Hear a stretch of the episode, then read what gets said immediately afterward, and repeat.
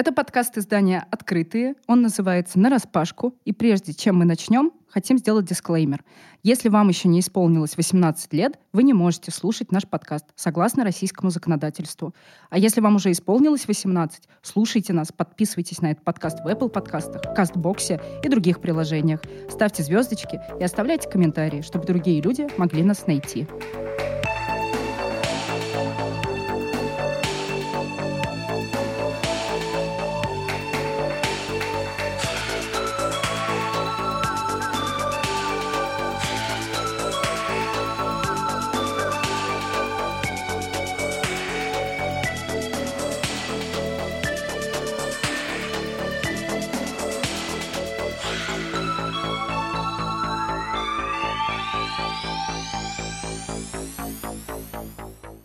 Привет, это Маша Лацинская.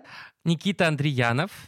И Катя Кудрявцева. И сегодняшний выпуск мы записываем 1 мая, в День труда, и мы, как честные, порядочные люди, как раз трудимся, записываем для вас этот подкаст и хотим поговорить, собственно, про работу, потому что мы все еще не свергли капитализм, патриархат, и приходится работать, никакого нам безусловного базового, базового дохода, да, дохода да, да. да, и приходится трудиться и вот зарабатывать денежку. И, собственно, мы хотим поговорить про наши отношения с коллегами, с начальством, с проявлением гомофобии или трансфобии на рабочих местах, или, может, даже обсудим какие-то приятные кейсы, как коллеги бывают толерантными, принимающими, а еще и сами порой по квиру угорают. Помогут записывать нам этот выпуск наши дорогие слушатели и слушательницы, которым мы задали вопрос в Инстаграме открытых на тему «Расскажите нам про вашу работу и как вы делали камин на работе, если делали, с какими сложностями сталкивались или не сталкивались». Поэтому в этом выпуске вы услышите несколько историй от разных людей из разных городов. Никита, я помню, что как раз в первом выпуске второго сезона ты рассказывал, что тебя однажды уволили за манерный голосок. Да. Вот. А как потом сложилась твоя корпоративная жизнь, где ты сейчас? И были ли еще такие кейсы, когда тебе говорили, блин, парень, с таким манерным голосом даже не вздумай э, работать у нас? Слушай, на самом деле это был единичный случай. И до этого я работал в сфере обслуживания, например, в том же Starbucks. Хэштег not sponsored, к сожалению, или к счастью. А, хотя я все равно хожу туда каждый день. И там была очень открытая атмосфера, и на самом деле очень большая часть сотрудников были представителями и представительницами ЛГБТ-сообщества, по крайней мере, в той в кофейне, которой я был.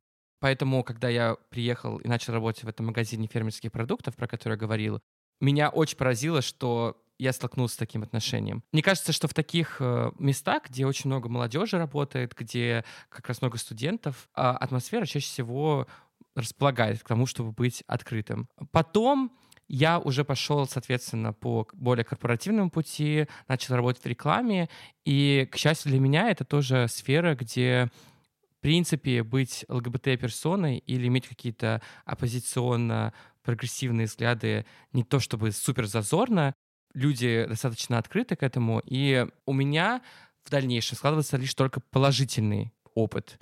Но я знаю, что так было не для всех, конечно. Про Starbucks. Это же тот самый Starbucks. Ты недавно ездил в Питер, да. и ты сказал, что как раз бариста слушает наш подкаст. Да. Э, если ты это слушаешь, э, я не помню, как тебя зовут, но большой привет. Кать, к тебе тоже вопрос. Как у тебя было на работе? Я помню, что периодически в разговорах со мной ты шутишь, что у вас скорее гетеросексуальные люди в меньшинстве. Ну да, я тоже долгое время довольно-таки работала в, в рекламе и в медиа.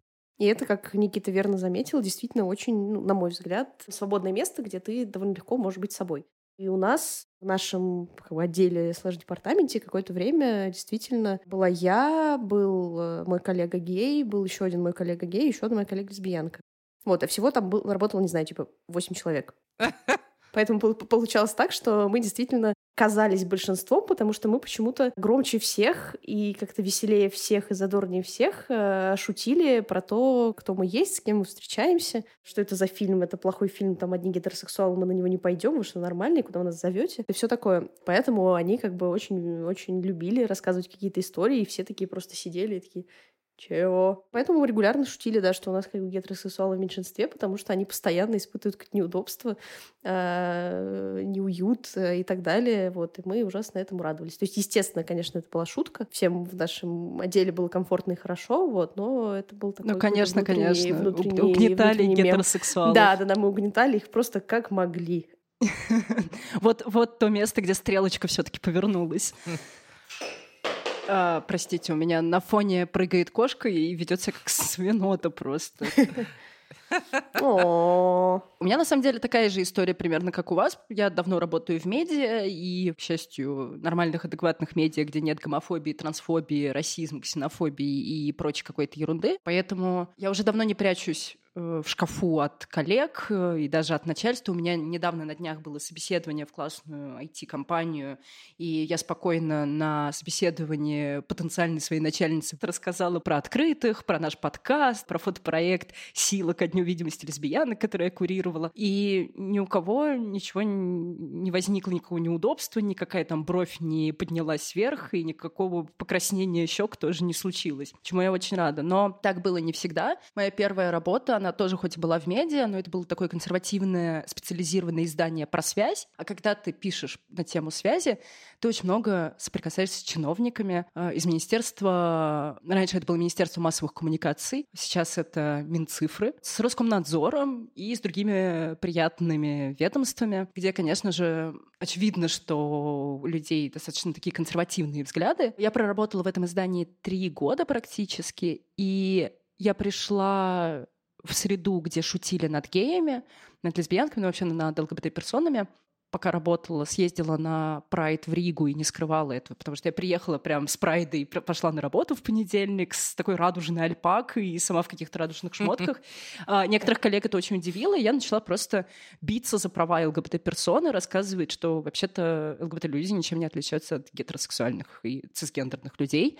И когда я увольнялась спустя три года, один из э, новеньких э, парней в отделе посмеялся над какой-то новостью о геях, и другие коллеги его осадили.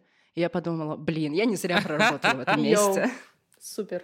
Но мы понимаем, что да, не во всех сегментах экономики такой толерантный и вообще адекватный какой-то подход к ЛГБТ-людям. И, к сожалению, бывают какие-то неприятные истории. И вот у нас есть э, слушатели, слушательницы, которые рассказали про всякие разные неприятные вещи. Меня зовут Александр, мне 21 год, я трансгендер. Эм, Два с половиной года я проработал в ресторане официантом.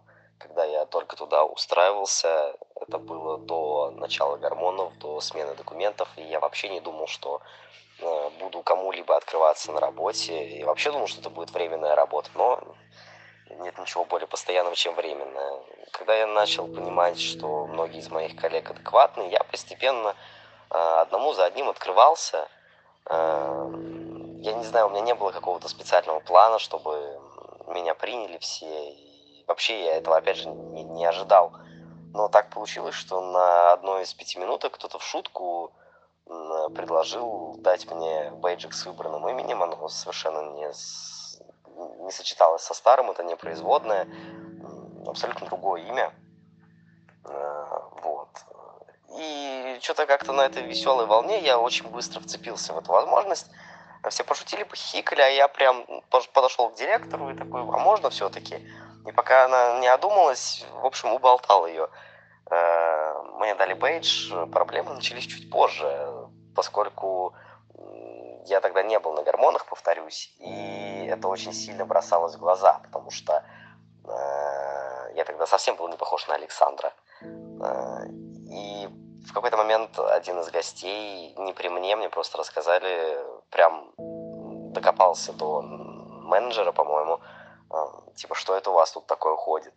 И мне поставили ультиматум, либо вернуть э, старое имя на бейдж, либо хотя бы гендерно-нейтральная Саша. И пришлось согласиться, к сожалению. На данный момент я работаю на складе, и это не самая ЛГБТ- friendly среда, как мне кажется. Я еще не проверял, и проверять не хочу точно, совершенно. У меня абсолютно отпало желание делать каминг-аут.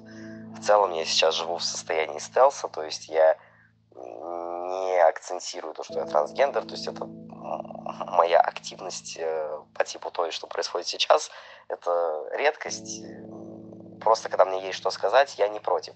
Но вообще, особенно если инкогнито, но вообще я живу в стелсе, мне абсолютно комфортно, когда мне не приходится по миллиону раз это все рассказывать и отвечать на глупые вопросы. Но недавно на работе случилась ситуация, когда я был максимально близок к каминг не по своей воле. Это было очень неприятно. Э, на выходе со склада всех осматривают, э, и иногда выборочно охранники отводят людей в кабинку, чтобы они полностью разделись, прям до трусов.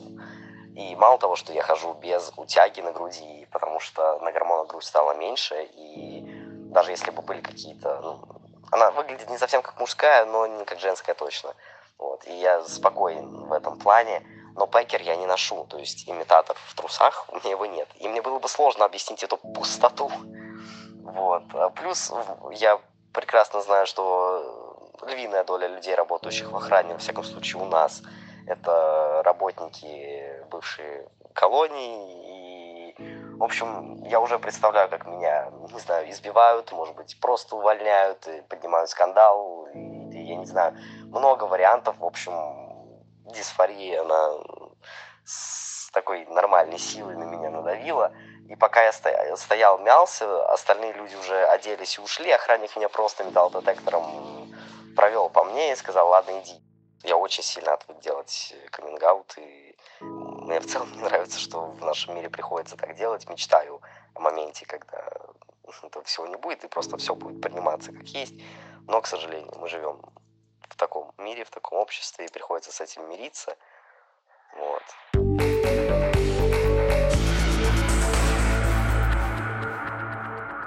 Никит, с Катей как бы все понятно, она там работала в каком-то гей-департаменте какого-то гей-холдинга, чье название не раскрывает. А у тебя, как ты думаешь, как тебя подсказывает твой гей-радар или ты сам знаешь, есть ли еще какие-то ЛГБТ-персоны, с которыми ты пересекаешься на работе? Блин, на самом деле я только недавно об этом думал, что я реально не знаю ни одного другого представителя или представительницу ЛГБТ-комьюнити у нас на работе. Ни на одной работе, где я работал, у меня не было вот этого какого-то ЛГБТ-романа служебного, не было вот этих крашей на начальника или чего-то такого.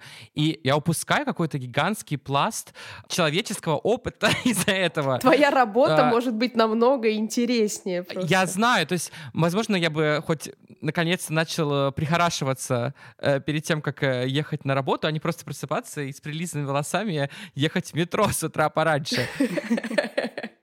К сожалению, если ЛГБТ-люди у нас на работе есть, то они скрываются и очень подавляют эту свою часть идентичности, что я, безусловно, уважаю и понимаю, потому что не каждый человек должен быть активистом, не каждый человек должен быть Машей Лацинской, Никитой Адриановым и Катей Кудрявцевой и глаголом «жечь сердца людей». Поэтому я хочу сейчас официально сказать, что если кто-то из моих коллег, ЛГБТ-персон, сейчас слушает этот подкаст, и вы хотите мне в чем-то признаться, my DMs are open for you, babies. А, сделайте это, пожалуйста, через комментарий на Apple Podcast и пять звездочек там поставьте. У меня была история в одном из крупнейших СМИ России, в котором я работала. Я думала, что я одна такая. Я, я одна лесбиянка на всю редакцию. И спокойненько с этой мыслью существовала, пока мы не устроили отвальную моей начальнице, моей редакторке, и я не узнала, что, оказывается, она бисексуальная женщина, вот, которой до там, нынешнего молодого человека были девушки. Потом э, я еще вкрашивалась прям очень сильно в свою коллегу, прям буквально вот с первого дня я пришла работать в это издание и просто офигела от красоты и ума одной из э, своих коллежанок. А потом тоже где-то через полгода узнала, что как бы гейдар мне не соврал. Это все было не просто так. То есть вот мой взгляд, который примагнитился к ней, было какое-то обоснование. Стрелка, этому. стрелка гейдара, да. Да-да-да. Вот, но у меня так часто бывает, да, то есть ты просто, тебе нравится какая-то девушка, ты думаешь, ну, наверное, она все таки гетеро, и просто тебе нравится, а потом понимаешь, что не просто так, что-то все таки есть какой-то потенциал. Но у меня никогда, никогда не было отношений на работе при этом. У меня были отношения Блин. на работе. И это причина, почему я обожаю Катю Кудрявцеву? Ну да, наверное. Не, не знаю. Мне кажется, что это, конечно, безусловно, это симптом трудоголизма, потому что просто ты делаешь все дела на работе. А, и можно просто построить реально круглосуточное производство контента и чего угодно еще просто, потому что как бы а зачем уходить с работы? Вы любите свою работу, вы любите друг друга. Зачем же, боже мой, да. И на самом деле, да, у меня было много каких-то таких э, забавных э, и не очень, наверное, забавных историй про романы на работе, но они все были, ну, не токсичные, хорошие. Ну, то есть даже если они заканчивались и не заканчивались нормально, никаких там, ну, это никак не влияло, короче говоря, ни на рабочий процесс, ни на какие-то коммуникации. Вот, и, в общем, мы со всеми большие, как бы до сих пор, или маленькие, но друзья и знакомые. История произошла несколько лет назад. Я запостила какую-то сторис про лесбиянок и, как говорится, не оставляющую маневра для двойного прочтения. И эта сторис была для близких друзей, но в последний момент вдруг у меня что-то щелкнуло, и я добавила в этот список свою коллегу. И в следующую секунду, когда она прочла эту сторис, она пригласила меня на свидание. Ну, встречаться мы не стали. Ну, мы увиделись, погуляли и так далее, но у нас не начались отношения, но взаимоотношения на работе и в всяких других э, контактах заметно потеплели. Мы стали друг другу помогать, там как-то поддерживать друг дружку, что-то обсуждать, меняться какими-то вещами иногда. В общем, опыт оказался сугубо положительный. О, это так мило, блин. Тогда переходим к следующей теме. Когда вы все-таки сталкиваетесь на работе, если сталкиваетесь на работе с какими-то гомофобными замечаниями, вы боретесь с ними или молчите? Я сначала вот как раз на той работе я молчала-молчала, а потом как бомбанула после этого рижского прайда и просто флагом стала размахивать. А у вас как это происходит?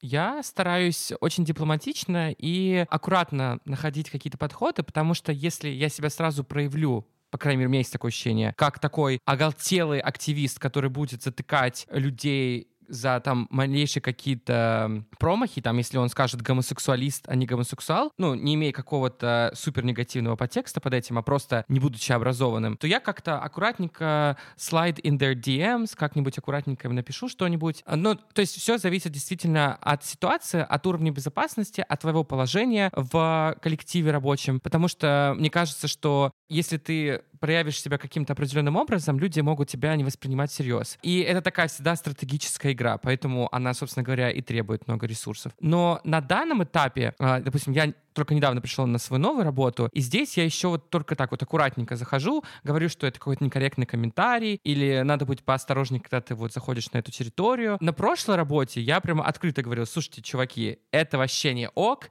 тупой креатив, и вам нужно пересмотреть свои взгляды и прочитать книгу или две. Так что я считаю, что это всегда такое выстраивание, зарабатывание какого-то уважения. Сначала просто через общечеловеческие штуки, а потом ты сможешь проталкивать свои какие-то взгляды и идеи. Потому что, к сожалению, часто бывает, что люди не готовы просто так, э, ни с того ни с сего слушать э, твои комментарии. А если ты будешь это делать еще как-то агрессивно, то ну, лишь больше оттолкнешь их, как мне кажется. Сейчас меня наверняка многие люди обвиняют в том, что я подстилка гетеросексуальных людей и э, готов им все прощать.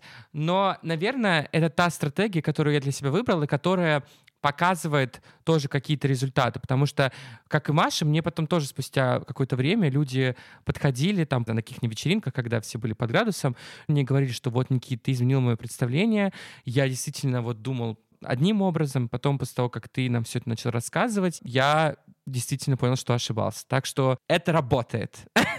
Еще можно аккуратненько включать наш подкаст своим коллегам на работе или присылать им ссылочки как-нибудь мягко. Ой, что это такое Потому что наш подкаст, да, наш подкаст, он не только для ЛГБТК плюс людей, да. он вообще для всех. Хотя мы как будто, знаешь, э, с санными тряпками каждый раз гетеросексуальных людей здесь бьем и постоянно обвиняем их во всех бедах.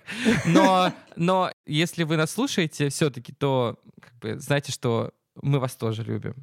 Катя, а ты как с гомофобными комментариями борешься? Слушай, ну, мне кажется, что у меня довольно похожая, наверное, стратегия на Никитину. Ну, то есть э, я тоже стараюсь как-то их э, мягко переводить в сторону, типа, давайте вы немножечко будете образовываться, а я вам что-то расскажу и так далее. Я просто за, собой заметила, что у меня в какой-то момент э, вот уровень толерантности, он как-то прям реально упал просто ниже плинтуса. То есть это, опять же, наверное, сказывается тот факт, что я довольно долго нахожусь в, в таком социальном пузырике, где никому ничего не надо объяснять, а если он что-то делает, ты просто ему говоришь, ты сам как бы, что ты творишь, что ты говоришь там и так далее. И это воспринимается как нормально. То есть это не история про то, что я пытаюсь объяснить другому человеку, что он не прав, а в этой ситуации сразу становится понятно, что он как бы не прав и так далее. А, и у меня Ты просто убиваешь момент... его взглядом, да? Да, да, да, я просто так, че?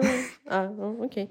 Вот, и у меня в какой-то момент, правда, прям упала толерантность к людям, которые высказывают какую-то хтоническую срань. Я не готова работать строкой в Гугле, образовывать людей каким-то своим эмоциональным или интеллектуальным ресурсом, им служить каким-то костылем для того, чтобы они продолжали жить в прогрессивном обществе.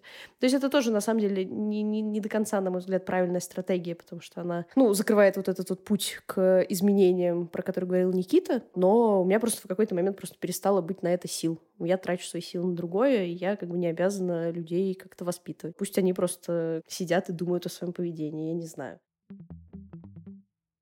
А, я программистка, и последний раз я работала в офисе очень крупной компании. Команда была практически полностью мужской. Первый каминг-аут я сделала начальнику, который начал ко мне приставать. Он не сразу понял, что лесбиянка это совсем по девочкам. Пришлось повторить пару раз, тогда до него дошло. После каминг он часто спрашивал про мою девушку, кто она, как выглядит. А, часто шутил про мою маскулинность и спрашивал, нравится мне та или другая коллега. А остальные люди в нашей команде были более, скажем так, продвинутые, и скоро четверо из нас особенно подружились. Мы часто сидели вместе в кафе, и во время одной из таких посиделок э, я сделала второй каминг -аут. Его восприняли очень тепло и дружелюбно.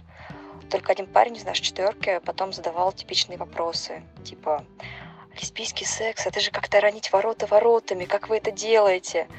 Но спрашивал редко и заранее просил прощения за стереотипность вопросов. После второго каминг я забила на конспирацию и почти всегда в офисе говорила о своей идентичности девушке прямо. А незадолго до моего увольнения к нам пришел новый сотрудник, гомофоб. Мы с ним сразу друг друга не взлюбили, я, и это не только мое мнение, я уверена, что он относился ко мне враждебно отчасти из-за моей идентичности и пола. У нас бывали конфликты, но прямо он ни разу ничего не сказал. Пару раз он просто при всех пытался говорить про пидорасов и паяльник в жопе, но быстро понял, что в команде другая атмосфера. В итоге мы с ним старались друг друга игнорировать все время. В целом мой опыт на 90% позитивный.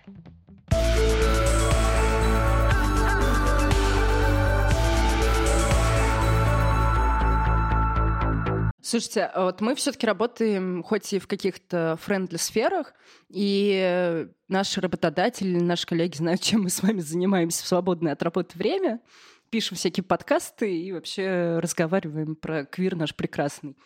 А вы мечтали когда-нибудь работать в корпорации, которая настолько friendly, что у нее в принципах закреплены как раз запреты на дискриминацию по сексуальной ориентации и гендерной идентичности? Такие компании, где можно в страховку вписать своего партнера, такие компании, где можно привести на корпоратив своего партнера. Вот вы хотели бы так? Маш, ну конечно нет, о чем ты говоришь? Ужас какой-то.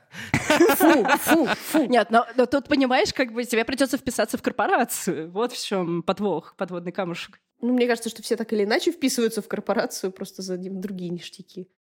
Как раз за, де- за деньги и за ДМС. Денежки, да. Я думаю, что это какой-то прогресс для капиталистического общества. Если мы хотим бороться за наши права, то мы должны идти через те институции, которые обладают большим капиталом, и это, в частности, большие корпорации. И если мы сможем какие-то вносить изменения, и они будут изменяться в лучшую сторону, если они будут двигать общество к какому-то там равноденствию, то, в принципе, это же круто. Это, наверное, то, как мы сможем победить. Либо у меня просто как-то слишком капиталистические взгляды, и да. я, есть слишком много веры э, в какие-то такие большие э, институции. Не знаю, но мне кажется, что я как работник в таких э, компаниях испытывал бы намного меньше стресса и, в принципе, наверное, даже бы лучше работал. Ну, мне тоже кажется, что довольно важно совпадать культурально с тем местом, где ты работаешь. Ну, то есть это просто будет как бы намного лучше, там, не знаю, для тебя, как для человека, для твоей идентичности и для всего остального. Даже неважно, ну, часть ты ЛГБТ-сообщества или нет. Это верно просто в целом, мне кажется, для всего человека ты проводишь на работе половину своей жизни. Часть физически, часть ментально, и очень сильно она в любом случае как-то связывается с тем, как ты, ну, там, сам себя представляешь, представляешь свое место в мире э, и все остальное. И поэтому мне кажется, что да, это супер важно важно. Просто в России, ну, как бы все, о чем ты говорила, Маша, мне кажется, что это очень такая западная система ценностей. Западные компании, которые есть в России, они все-таки это делают. Я, То есть ну, я, я, я понимаю, знаю, да, банки. Да, да, да. Ну, это история про то, что западная модель корпоративной культуры приходит в Россию просто по принципу, ну, как бы как в Excel протягиваешь просто колоночку вниз. Вот, вся та, та же формула, та же формула везде как бы срабатывает. Вот, просто проблема в том, что мне кажется, что она в России, ну, довольно воспринимается часто как какая-то инородная вещь. Ну, то есть, условно говоря, у нас там другие проблемы не решены, а вы геям раздаете страховку. Буквально в соседнем офисе там сидят люди, которые вообще не знают, что такое ДМС, получают в два раза меньше и все такое. Ну, то есть, кажется, что в этом тоже есть какое-то зерно социального раздора, условно говоря. Ну да, да, да. Кто-то кто сидит в своем социальном пузыре, как бы ходит с с, мужем э, на корпоратив, а кто-то вообще пикнуть не смеет, иначе его там просто уволят хренам, и работу он никогда не найдет. Ну, это понятно, что это какая-то более, более масштабная проблема. У меня как бы никогда такого и не было. Не нам ее решать. Да, да, да, да, да. В общем, наверное, наверное, мы вряд ли сможем ее быстренько сейчас за 7 минуточек решить оставшихся. Ну, просто это какая-то такая вещь, про которую, наверное, тоже имеет смысл помнить и думать. У меня просто такая мысль, что мне это, в принципе, не очень, наверное, нужно в целом. Я про именно корпоративы, то есть я бы, скорее всего, вообще бы не хотела брать своих э, партнерш на какие-то корпоративные мероприятия, потому что работа отдельно, личная жизнь отдельно несмотря на то, что я согласна с тобой, что мы действительно очень много времени уделяем работе, и действительно мы как проводим на ней реально половину жизни, скорее всего. Но я понимаю, что, возможно, и моим партнершам было бы не очень интересно. И э, это не про гомофобию история. То есть, если бы у меня был, наверное, мужик, я бы тоже его не хотела брать на пьянку со своими коллегами. Я сама вот, бы не уверена, что, что мне захотела бы пойти. С коллегами я сама хочу общаться. Я сейчас представил, что у Маши Лацинской был бы мужик, и мне стало не по себе, реально. Меня зовут Павел, мне 36 лет. Я сейчас э, живу в городе Санкт-Петербург, но родился я в городе Кемерово и прожил там до 27 лет. Чтобы такую немножечко бэкграунд сделать, а ко всему моему следующему рассказу, я публичный камин-аут сделал в ноябре прошлого года. Несмотря на то, что ближайшие друзья, а также, наверное, подавляющее все-таки большинство людей, с которыми я общаюсь, прекрасно знали о моей ориентации, потому что у меня очень долгие отношения с моим а, парнем, мы вместе больше 17 лет, и, собственно, наши отношения скрывать э, не получалось, мне кажется, никогда. Э, тем не менее, в, пока я жил в городе Кемерово, я работал на многих работах, чаще они были связаны с творчеством. Я работал на радио, я работал в детском развлекательном центре, и, в общем, много-много было всяких моментов, и при этом я никогда открыто не заявлял о своей ориентации. Тем не менее, мы с моим парнем, э, в, собственно, были в таком публичном поле, если можно так сказать, мы были на виду, и в какой-то момент наши отношения просто невозможно было скрыть, и поэтому все как будто бы что-то знали, подозревали и как-то э, об этом намекали. Одну работу, кстати, я получил, потому что директор заведения, куда я устроился, был геем, и мы просто друг друга знали заочно, и, в общем, мне досталась очень хорошая должность э, с хорошей оплатой. Но не в этом дело. Когда вот мы начали появляться, собственно, в общих каких-то там тусовках, в медийных и так далее, получилось так, что очень многие люди, с которыми я контактировал, они начали вот что-то, как я уже сказал, подозревать, узнавать. И у меня никогда не было такого прям камин-аута, но получилось, что как будто бы это был всегда аутинг с их стороны. Мне как будто бы всегда говорили, что, ну, мы-то все знаем, но мы типа окей, нам норм, а, мы там не против, пожалуйста, как хотите, так и живите, что-то из этой серии. И это всегда на самом деле было достаточно кринжово, потому что, ну, во-первых, никто не рассказывал, ну, то есть я не рассказывал, да, своей ориентации, я не просил никогда никого э, на эту тему как-то рассуждать или там одобрять это, не одобрять, неважно. Но почему-то люди считали, что нужно обязательно сказать, что мы нормально относимся, все нормально, все хорошо, все окей. И особенно это было странно, когда это касалось именно рабочих каких-то моментов. Однажды у меня был такой случай, когда коллега по работе попросил меня приехать во внеурочное время, чтобы подготовить какое-то мероприятие. Он привез а, коробку конфет, мы делали какой-то сценарий, а потом он, например, пригласил меня продолжить вечер у него дома. Я, конечно, деликатно отказался, но это было тоже супер странно и супер кринжово. Опять же, никто никаких каминг не делал, но Facts are facts. Когда я уже переехал в Петербург, я подумал, что я приехал в большой город, здесь можно как-то быть более открытым, тем более меня никто не знает. И я из танцевальной среды, я очень много долго танцевал, и, собственно, был какой-то момент, когда ко мне а, подошла моя коллега и спросила, а, скажи, пожалуйста, ты гей? Мне просто нужно очень знать, с кем я общаюсь. Вот такой у меня был вопрос. Я сказал, да, я гей, но почему-то начал сразу оправдываться, что я не тот, кто ходит с флагами, там устраивает революции. Типа я тогда а, позиционировал себя как адекватный гей, да, мы все прекрасно понимаем про внутреннюю гомофобию. И э, к чему я это все веду, это, наверное, больше к вопросу о том, как э, я себя позиционировал и как я себя вел, потому что как только заходили вопросы о моей ориентации или какие-то намеки или подозрения, я всегда отшучивался, тушевался, но после того, как я сделал камин публичный в своих соцсетях, соцсетях. А мне как-то стало проще на эту тему разговаривать, и, в принципе, те люди, с которыми мы до сих пор работаем, а я э, сейчас работаю ведущим, и, соответственно, у меня очень много знакомых из этой среды, заказчики, организаторы и так далее. А мы с ними в хороших отношениях. После камин ничего не поменялось ровным счетом, как будто бы, ну, только, ну, это для меня произошел, конечно, такой большой момент, для всех остальных э, и все в порядке. До этого я боялся, естественно, сделать какой-то камин и очень сильно скрывался, потому что мало ли какие заказчики, мало ли какие организации, с которыми которыми я буду работать, это, естественно, большой страх. Но потом мне просто стало невыносимо жить с этой ложью. Я сделал ее публично, этот камин -аут. Вот такая вот история.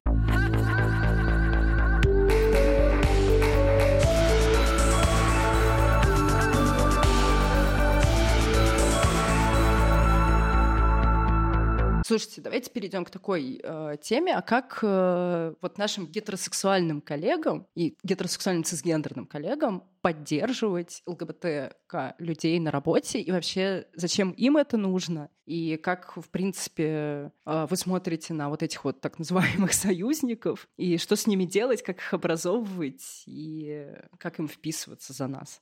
Помните, я вот говорил ранее, что если кто-то из моих коллег сейчас это слушает, то напишите мне. Так вот, если вы гетеросексуальный коллега, который вдруг меня слушает, то если вы хотите меня поддержать, можете перевести мне по номеру телефона энную сумму денег. Обсудим все тоже в личных сообщениях.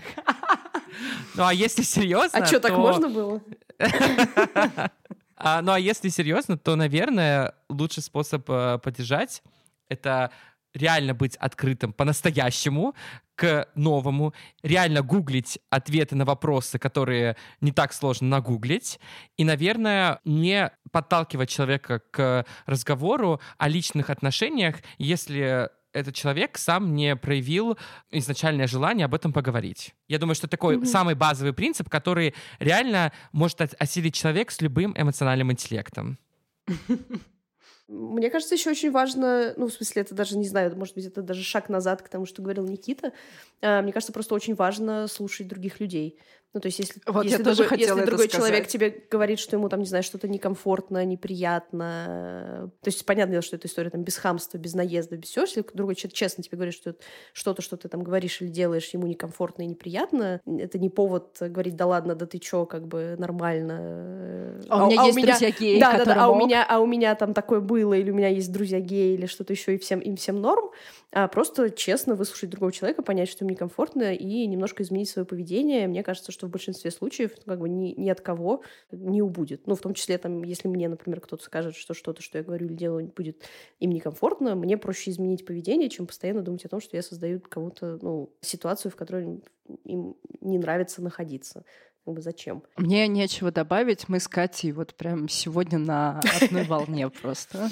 Даже фразы начинаем Мне кажется, что. Я думаю, кстати, что можно еще вот практичный совет дать. Это можете, например, ознакомиться со списком какой-то корректной лексики. Как разговаривать о ЛГБТ-людях, чтобы не опозориться. А об этом некоторые СМИ уже написали, в том числе открытые Такие дела. Такие, Такие дела, дел есть, да. да, словарь. Мгм. Это очень классная, практичная штука.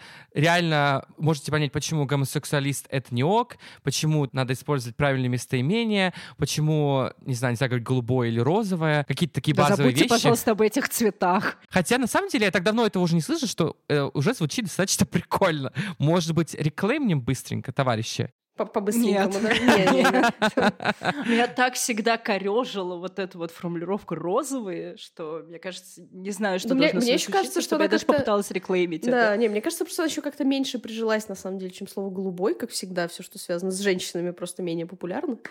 А, Поэтому, да. Мне еще кажется, что важно э, помнить, что вы никогда не знаете, на самом деле, там, не знаю, опыт, бэкграунд и что другой человек пережил. То есть, во-первых, никогда не знаете, есть ли в вашем отделе, в вашем коллективе а, гомосексуальные, бисексуальные, какие угодно люди с отличным от вас опытом, трансгендерные люди люди, да.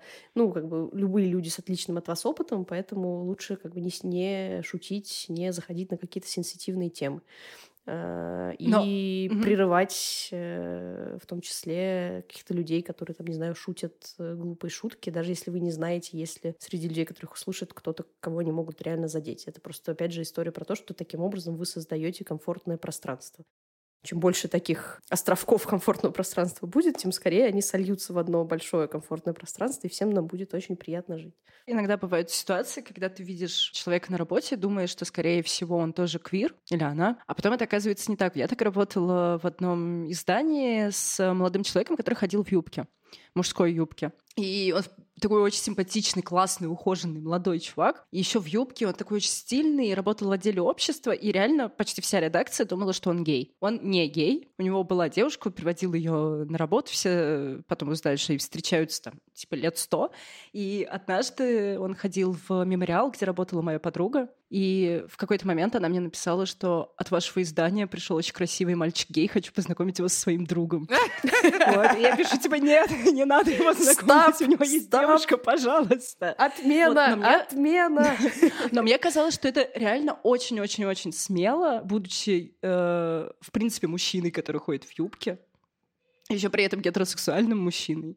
То есть вне вот этих стереотипа, что, ну да, типа гею мы еще это простим, ладно, окей, с ним понятно. А тут гетеро-чувак ходил в юбке, и сначала хихикали э, коллеги. Сначала там как-то прикалывались над ним, что-то там пытались пошутить на тему его возможной гомосексуальности, а потом люди просто привыкли. Вот, Мгм. все. Как бы ничего не случилось. И реально все с ним нормально общались, и девочки, и мальчики, и небинарные персоны, если они у нас были. И более того, завидовали, девчонки завидовали его худющим, красивым, длинным ногам и думали, блин, ну почему юбки на нас так хорошо не смотрятся, как на нем? Мне кажется, мораль Себастьян такова. Вы все скоро привыкнете и никуда не денетесь. Да, да, я тоже как раз хотела сказать, что история про, ну, в смысле, что человек вообще очень быстро привыкает ко всему на свете. Ну, то есть, чем, чем, чем дальше э, мы развиваемся как общество, тем быстрее, на самом деле, мы привыкаем к новым вещам. Поэтому мне кажется, что действительно важно просто об этом помнить, держать э, свою, свою голову открытой а, и как-то, не знаю, не упираться в, в какие-то немножечко уже подустаревшие или людоедские убеждения. В общем, моя история такова. Я устроился работать в одну компанию, и к тому моменту года полтора уже лечил свои проблемы с крышей, в общем, безуспешно. И мне начало становиться все хуже и хуже, и психиатр, с которым я тогда за- занимался, он предложил мне личное обследование на месяц. Я пришел к шефу отпрашиваться, ну, потому что месяц просто так бы мне никто не дал, конечно. И, в общем, в процессе мне пришлось рассказать, по какому поводу я туда ложусь. Надо сказать, что мои коллеги отнеслись к этому с большим пониманием и сказали, что они меня поддерживают и, в общем, ждут с нетерпением обратно. Я месяц пролежал в больнице, занимался там с психотерапевтом и в числе прочего, э, прочих своих проблем э, мне там очень сильно поставили, ну, как бы расставили точки над «и» по поводу моей трансгендерности. И когда я вышел из больницы, меня коллеги мои встречали там, ну, чуть ли не с цветами, вот, и они спрашивали о том, как я себя сейчас чувствую, что со мной такое и все такое прочее, ну, просто как бы из ну, досужего любопытства. И я вот рассказывал об этом и, в числе прочего, сказал, что а теперь я еще хотел бы, чтобы вы знали, что я трансгендерный человек. У них немного поначалу отвисли челюсти, но потом они сказали, что ну, это круто, что ты признался, и ну, ты молодец, что сделал э, такой важный шаг для себя, как бы если тебе это лучше, и мы тебя, конечно, примем любым. Нам самое главное, чтобы ты работал хорошо. Нам гораздо более ценнее твои рабочие качества. И где-то года два потом я еще в такой дружественной атмосфере там проработал.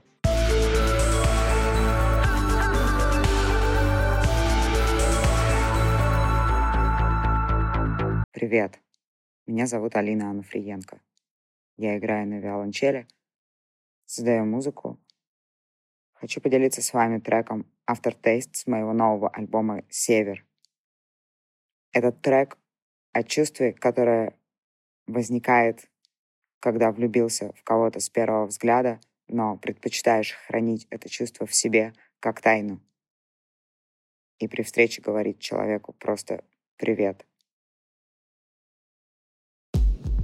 Приятного прослушивания.